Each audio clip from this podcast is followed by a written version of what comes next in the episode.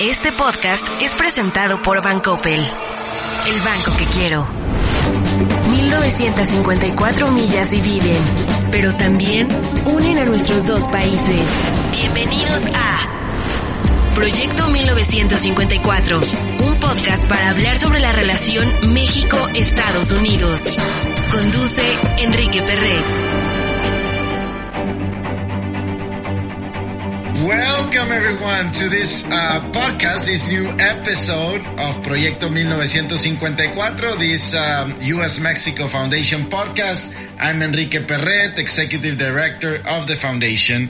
And today we're going to talk about a, a specific event that will happen in April in one month from now.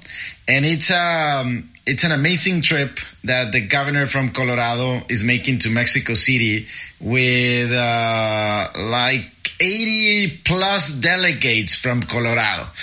So uh, for that, we're going to talk with Flora Jane Di Rienzo. She's the executive director for the biennial or bienal, as I said in Spanish. And um, let me let me welcome you, Flora, first, and then let's talk about the the biennial.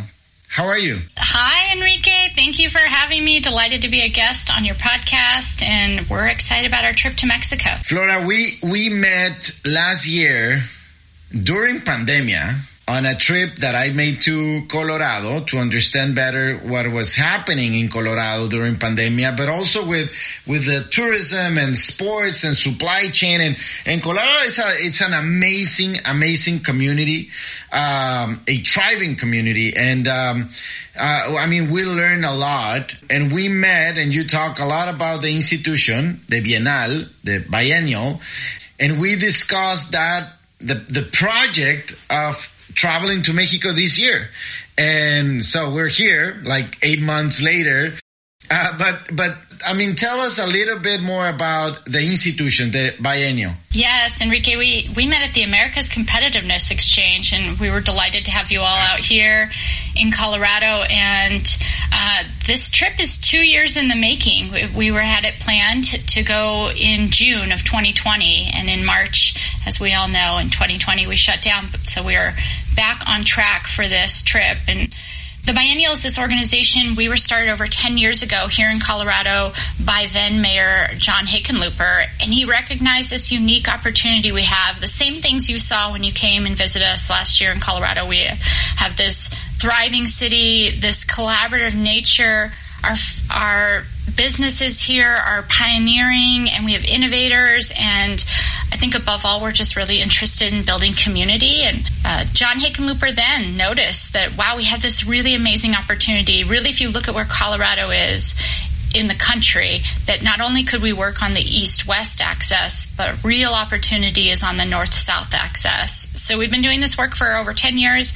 We host a large festival every other year, and then we start taking these summits across the Americas in 2014. And so we've gone to Cuba, and Brazil. We have already traveled to Mexico. We've gone to Colombia and Canada, and now you know we're ready to get back to Mexico. How important is this summit or these trips for you at, at, the end is like public diplomacy right i mean you're bringing not just the governor the governor or uh, some other uh, government officials but 80 delegates to understand better what is happening in the other side in this case mexico but also to you know, to express what is happening in your region, in this case, Colorado.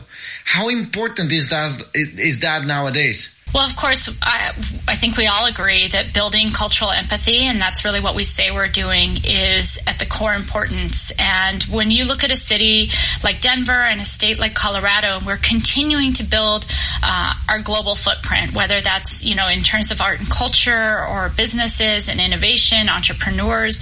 But if we want to build our, our global footprint, doing this work, getting down there, making connections, building friendships and relationships is so important, so pivotal. We have a number of really global companies and they continue to hire this global workforce. And I look at our work to really support that and to support it really on the cultural and community level. You mentioned other other cities, other countries that you visited um, during this last six, seven years. Any any experience, any any you know success story that you can uh, talk a little bit? You know, I think uh, on one side, I continue to still hear about how everyone was so fascinated by transportation in Medellin. So I think just continuing to open up people's minds around um, what uh, what it's like to be in another city. We've had a couple of projects come out of our trip. So another one was we had one of our delegates. He was fascinated by the favelas in Brazil and what you could do building without such stringent building codes. And so, as he would say, he's hacked the building code here in Denver, and he's built a couple artist residencies that really, you know, are creating affordable rent and creating a work-live space. So, we see our delegation gets inspired in a number of ways. Uh, we've had one of our delegates; he he now uh, lives full time in Mexico, following our trip. I think he was so inspired; he just imagined living there. We've had some businesses really identify Colorado as a potential location for a headquarters or for building an office, just based on building kind of those business relationships.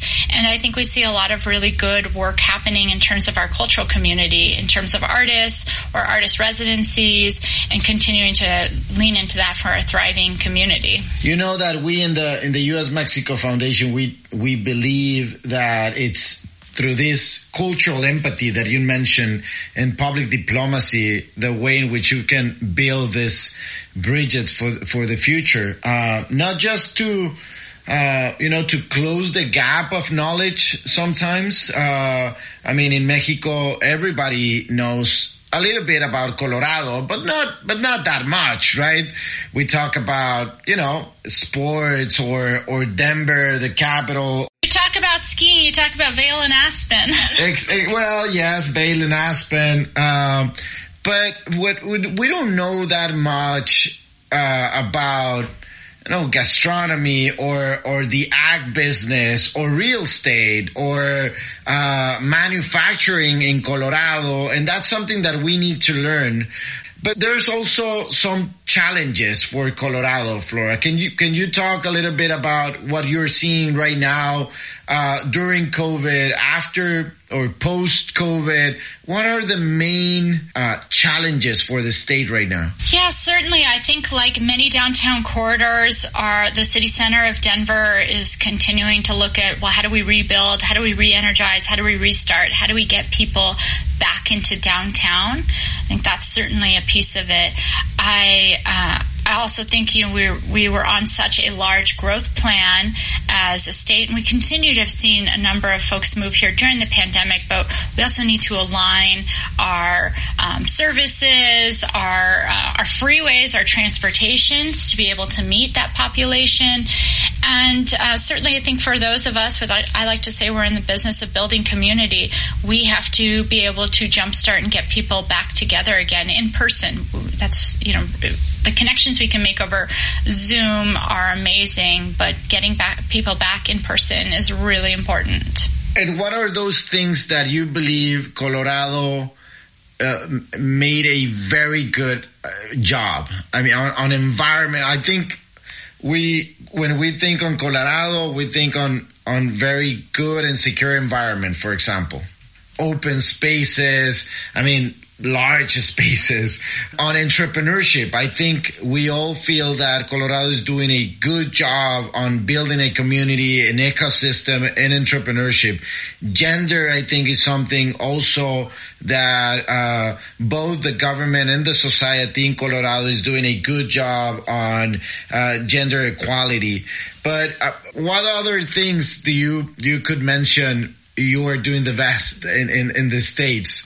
Oh, what are we doing the best at? I certainly think, you know, outdoor recreation is something we're really proud of and continuing to build inclusive spaces is really important. Certainly with the pandemic, people went outdoors us, you know, our, our governor has a really competitive plan to ensure that folks can get out there, that the cost of membership for outdoor spaces is reasonable.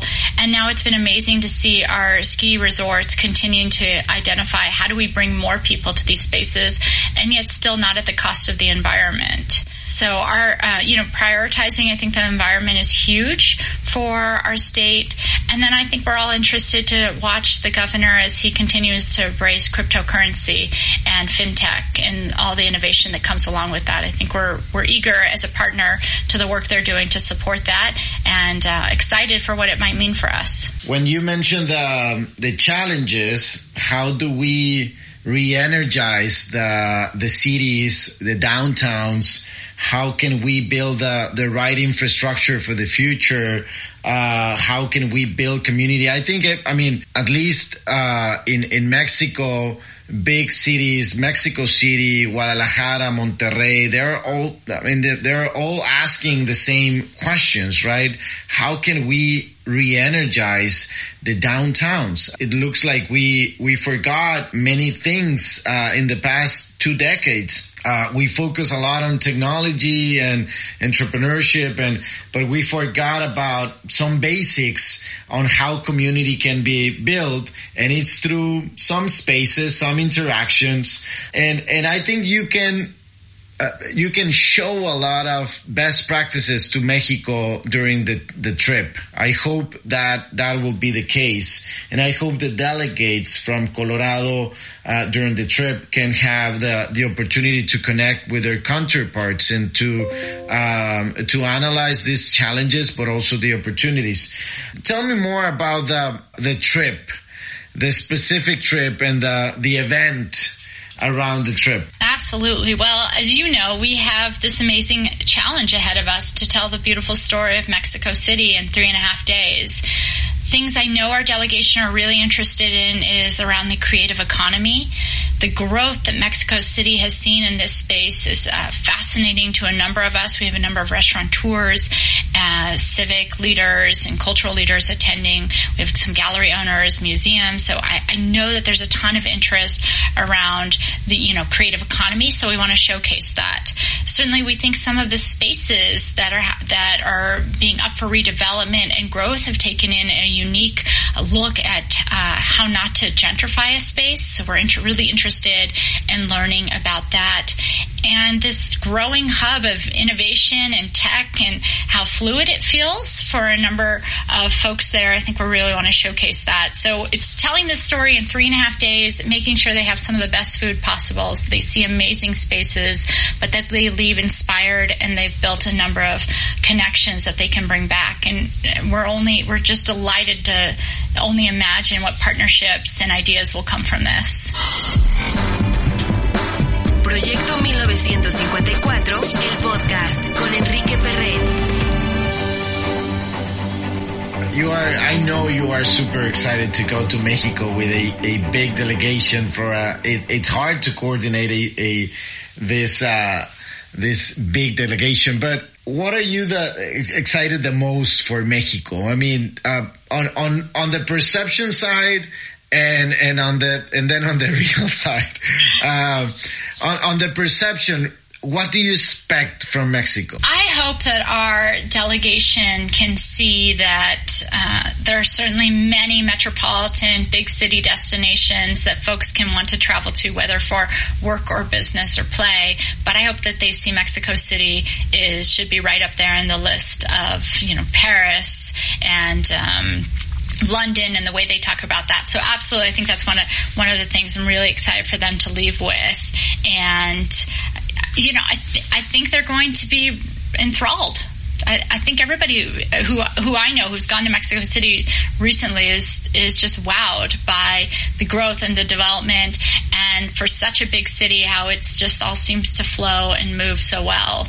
And um, yeah, I'm really I'm excited about that. I mean, Mexico City is a, a very special city, and um, uh, I mean, we have been working with you to to have all the all the topics and the right people, the right organizations involved in the in in in a trip like this, in an event like this.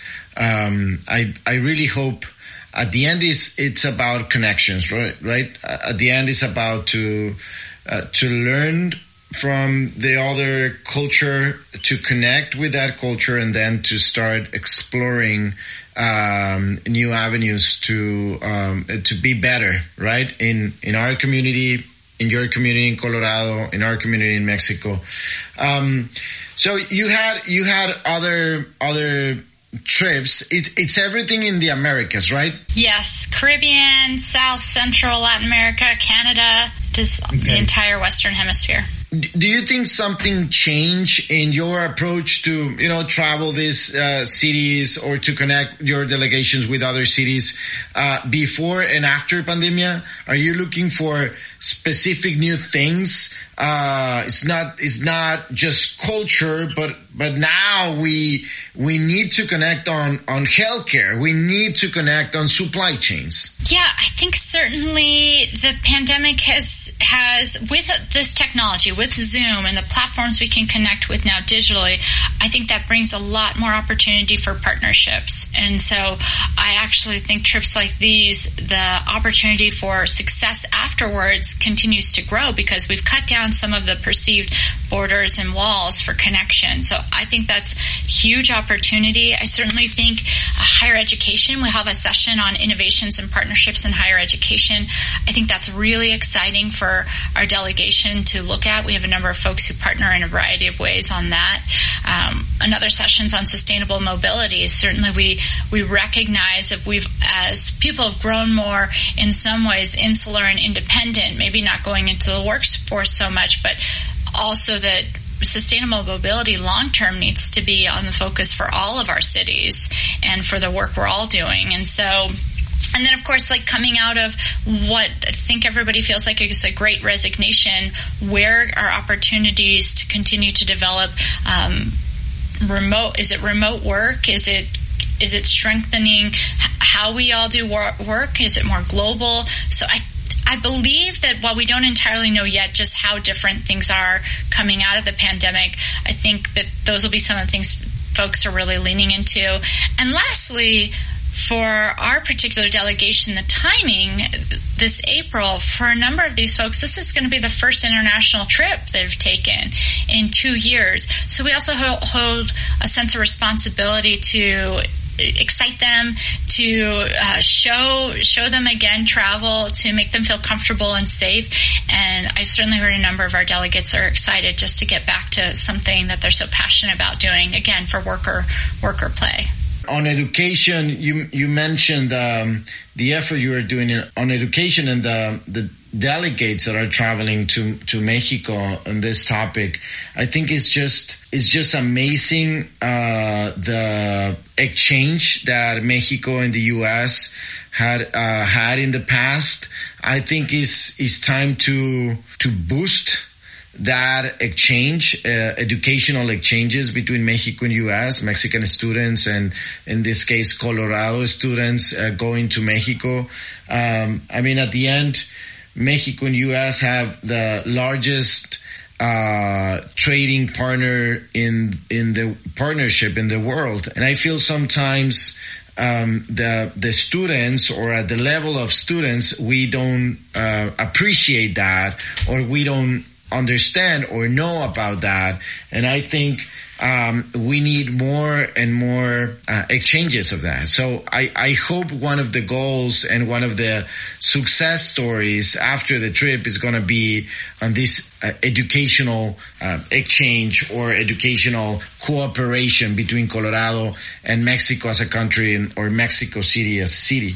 You also mentioned the great resignation here in the U.S. And we have been talking a lot about labor mobility and the, the need for more you know, in Colorado, there's plenty of Hispanos, Hispanics, um, a lot of Mexican Americans, and more and more uh, Mexicans are arriving uh, to Colorado, right? For for good, for living there. And part of that is the the working area, right? The the labor force that is complementary between Mexico and US. That's another topic that we need to we need to talk, we need to explore. And the other thing is the the public diplomacy that you can do through states, right? Sometimes the approach it's at the federal level and most part of the federal level.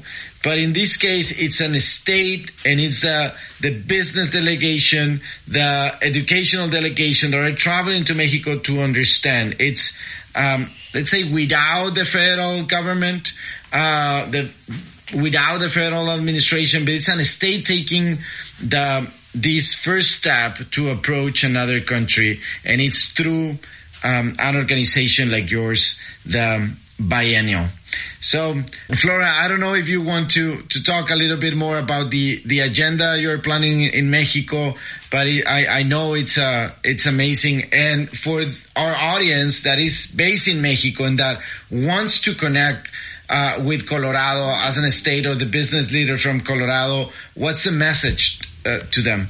You know, you said it perfectly. So much of how countries might feel like they want to connect internationally is at that federal level or that's the only way they can. And I think we take great pride in the work we do in terms of being a platform for building these connections internationally. And certainly I think we are, we recognize that the relationship between Colorado and Mexico is really special. There's so many tenants already ready to be inspired and engaged and fostered to continue to grow. And so I think our message to folks in Mexico would be that Colorado is deeply interested in fostering a strong relationship, that we are eager to work together on partnerships, and that we're looking, continually looking to expand and elevate in what's already happening, but also be a space to help engage with future opportunities. And again, that's business or cultural or civic, and how can we continue to build this and strengthen it and you know, borders are constructed, so that they're imaginary in some ways, and I think we feel real strongly that here, and we're excited, and so certainly I think we'd encourage anybody to to find a way to connect, and how can we support that kind of engagement? How can we support uh, a growth or a dream they envision for connecting with Colorado, and um, and then also vice versa for Colorado Connect with Mexico.